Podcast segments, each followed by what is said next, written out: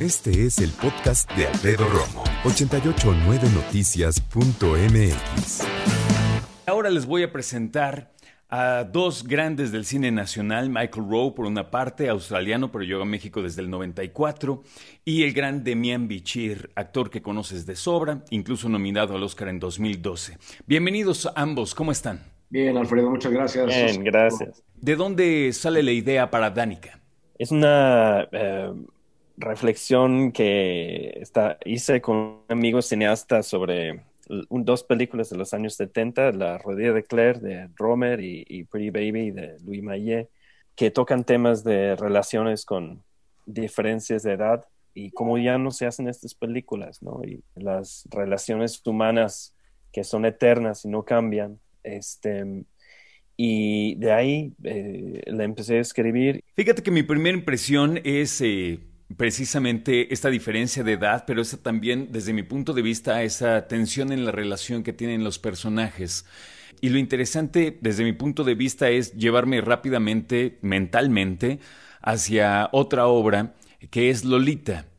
¿Por qué, ¿Por qué hablar incluso de esa relación humana, como dices, de esa diferencia de edad, pero también de esa tensión entre los personajes que se va creando? Son cosas eternas, yo creo. Luego estén más o menos de moda en el discurso público, pero me parece importante no relegarlos porque el, los temas que salen del discurso público, no, no porque dejemos de hablar de ellos, dejen de existir y pues luego se regresan con más poder por un lado no tan conveniente, ¿no? Um, el arte me parece que es importante que no deje de reflexionar sobre los conflictos humanos, todas sus presentaciones en todo momento. Demian Bichir interpreta a Armando.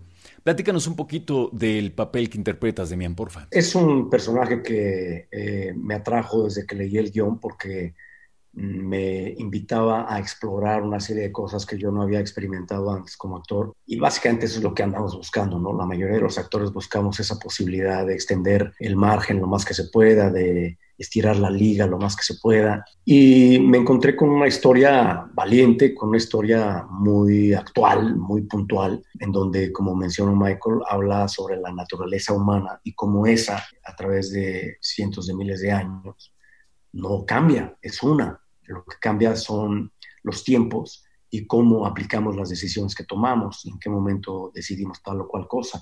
A mí me parece una exploración a ello eh, verdaderamente virtuosa de parte de Michael, porque esta historia que hemos visto tanto, que como bien dices, eh, se expuso por primera vez de manera muy clara y famosa en Lolita, existe con mucho más frecuencia de lo que la gente cree. Y a partir de ahí tiene que ver con cómo aplicas tú tu propio criterio para saber cuáles son las líneas que puedes o no cruzar, o que te animarías o no a cruzar, y cuáles son los elementos que también están en riesgo en la mesa que van a afectar el resto de tu vida.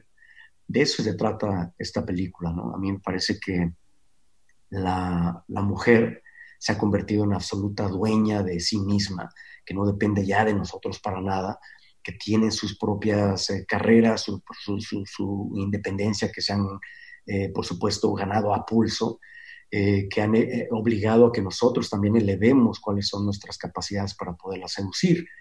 Ahora, cuando te encuentras con una brecha generacional de esta naturaleza, también te habla de, cómo funciona el ser humano. La mujer en la edad en la que está, por ejemplo, Danica, está despertando a todas las herramientas que ella tiene para poder seducir el afecto de alguien, ¿no? para poder conquistar el afecto de alguien y de alguna manera todos los seres humanos siempre establecemos eh, metas o límites y siempre queremos ver cuál es la forma en la que podemos transgredir ese límite. Eso ocurre de manera muy clara en la juventud, que también, por supuesto, expone de forma muy clara a Armando como hombre en ese momento, en su circunstancia, un hombre mayor, un hombre casado, felizmente casado, con su propio mundo y sus propias ideas y sus propias eh, preocupaciones y ocupaciones cómo van a ser revueltas por este oleaje no tan feroz llamado Danica. Qué interesante. De hecho, eh, Michael, tú tienes mucha experiencia, obviamente, en escribir. Empezaste con poesía, después eh, hiciste algo de dramaturgia, ahora diriges y escribes también cine.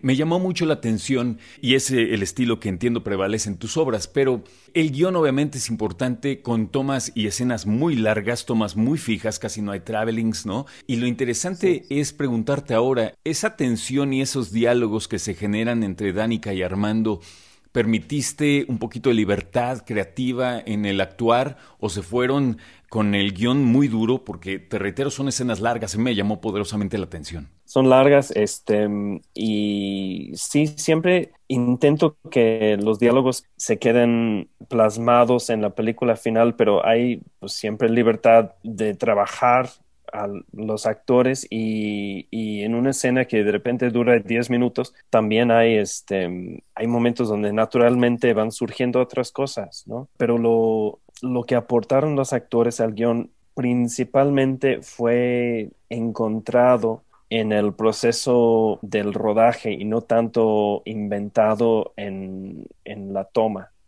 Eh, habían cosas que en la plática, ah, mira esto de, que yo me he espinado, este, yo me he erizado de, haber pisado un erizo, por ejemplo, está buenísimo, vamos a incorporar esto, ¿no? Y, o sea, en el, en el, trabajo fuera de cámara, eh, sí hubo muchas aportaciones de los actores, pero lo que trabajaron, lo que se ve a cámara, casi completamente es cosas que ya habíamos acordado antes en el trabajo previo. Demian, Armando no es un tipo común, es un tipo muy estudiado, eh, es escritor.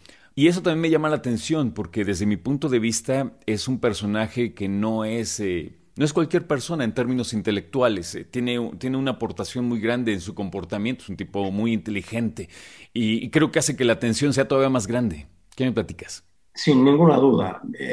por supuesto que cuando Michael establece a estos dos personajes y les brinda sus personalidades tan definidas, tan claras, en ese momento establece eh, un terreno propicio para un drama intenso, para un intercambio de situaciones y opiniones, eh, para mí, desde un punto de vista vital en estos tiempos. ¿no?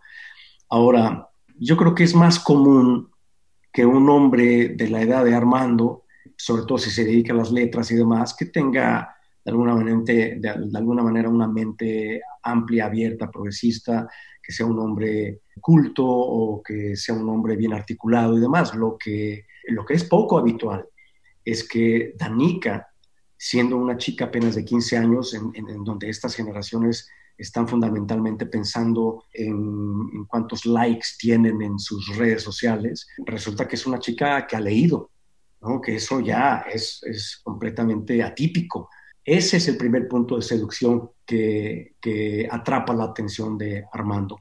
No solo la hermosura de esta chica, sino el hecho de que intelectualmente tienen ya algo en común. Pero sobre todo es sorprendente que eso ocurra, ¿no? Cuando ella expresa sus puntos de vista, cuando habla de, de los libros que ha leído, la mente es el, el órgano sexual más poderoso.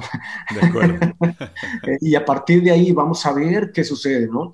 Ahí es donde se establece el primer punto de tensión, en donde tú como espectador, a mí me pasó como lector y, y, después durante el rodaje, por supuesto, lo pude experimentar y ahora como espectador también lo puedo disfrutar. A partir de ese momento dices, ¡Uf! perfecto, la cuerda del violín estaba floja, se ha tensado, y la estamos afinando. Ya da ciertas notas muy interesantes y cada vez se tensa más y el truco aquí es, ¿se va a romper o no? Es maravillosa esta, esta, este comentario que nos haces, es precisamente creo muy elocuente porque yo creo que si algo tiene la película es que no te deja moverte un instante. Yo ya tuve el gusto de verla. Felicidades a todo el equipo, empezando por ustedes dos, por supuesto. La verdad es que es, a mí se me hace una película que no tiene el menor desperdicio en todo el sentido, ¿no?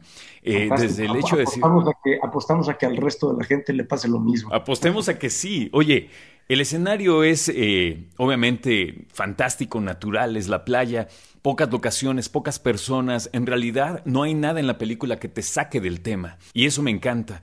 Quiero regresar contigo, eh, querido Michael, para preguntarte, y perdóname que reitere en el punto, Pero estamos en una situación, por lo menos desde mi punto de vista, es una situación delicada precisamente en cuanto a las relaciones de insinuaciones con mujeres, el Me Too, la diferencia de edades, mujeres menores de edad.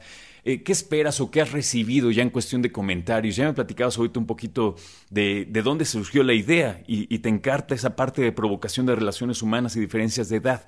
Pero en el tema, y lo sabemos, un tema delicado con las mujeres, ¿Qué me platicas? Hasta ahora las reacciones de todas las personas que han visto la película han sido muy, muy positivos, muy entusiastas. Este, y han habido en redes uno que otro comentario eh, espantado por el póster, pero la gente que ha visto la película en sí, eh, todos lo, lo comprendan muy bien que es una reflexión sobre la responsabilidad de los hombres ante estas nuevas generaciones y este, nuevas reglas sociales que se van definiendo día con día en esta época. Yo no creo que tengamos reacciones negativas de cualquier persona que vea la película. Estoy de acuerdo. Hay un mensaje, lo hiciste a propósito, lo hiciste a propósito en términos de lo que estamos viviendo hoy día. Sí, yo creo que es una, este, es una cosa importante no dejar de hablar de los temas, ¿no? Es lo que se, el que uno deje de hablar de algo no hace que desaparezca. La naturaleza humana es la naturaleza humana yo a los 18 años tuve una eh, pareja que me llevaba 14 años y duró cuatro años la relación. Este, es, es lo que es pero cuando dejamos de reflexionar como artistas y como sociedad sobre eh, ciertos temas, se reprimen y, nos salen de una manera este, negativa y enferma. Esa es parte de la función del arte, el mantener eh, saludable la psique colectiva de una sociedad. Y sobre todo retratarla, como bien dices, ¿no? Eh, nosotros somos cronistas de un tiempo en particular eh, a mí me parece que hay cierta hipocresía también en la sociedad, cuando no reconocen cómo funciona la naturaleza humana. Es muy curioso cómo cuando somos chavos, ¿no? A los 18 años, a los 15, vemos una mujer, nuestras maestras, una chica mayor que nosotros y nos enamoramos profundamente y les hacemos ojitos y les coqueteamos. Y para el resto de la sociedad, incluyendo estas mujeres, eh, no pasa de ser algo, ay, mira, qué tierno, no, no pasa de ser un evento tierno, pero cuando una chica de esa misma generación, de 15, 16 años, que, que están precisamente despertando uh, cuáles son sus herramientas, cuáles son las, las, las, cosas que ellas tienen en su vida intelectualmente, físicamente, espiritualmente, para poder enfrentar a la vida, ellas se dan cuenta de este enorme poder que la seducción significa. Y entonces, pero eso adquiere un tono absolutamente distinto, ¿no? Cuando una chica de menor edad intenta o piensa o seduce a, un hombre que le dobla la edad, ¿no? A partir de ahí, esa es la forma en la que Michael confronta al espectador. Esa es la forma en la que nosotros nos vemos en este gran espejo, que es esta pequeña realidad, en donde, insisto, intelectualmente hay una gran afinidad y se trata básicamente de cuáles son tus propias maneras de reaccionar ante ciertos hechos. Nosotros tenemos esa facilidad, esa libertad y esa responsabilidad de decidir qué hacer en ciertas circunstancias. Uno tiene una especie de radar que te dice, peligro, date la vuelta, vete. Y muchas veces no le hace uno caso. Totalmente, totalmente. Muchísimas gracias por su tiempo. Michael, no tenía el gusto de platicar contigo, de conocerte. Muchísimas gracias y éxito. Ojalá pronto volvamos a platicar con muchas más obras tuyas. Gracias. Un gran gusto. Muchas gracias a ti y a tu audiencia. Y el grande Mian, que ya tenía el gusto de haber platicado contigo eh, hace muchos años con Iñaki Manero allá en la estación. Qué gusto saludarte otra vez y mucho éxito como siempre. Gracias. Igualmente, igualmente. Eh, les gracias. mando un fuerte dáselo por favor al gran Iñaki. Claro que sí. Un abrazo y gracias. Escucha a Alfredo Romo donde quieras. Cuando quieras. El podcast de Alfredo Romo en 889noticias.mx.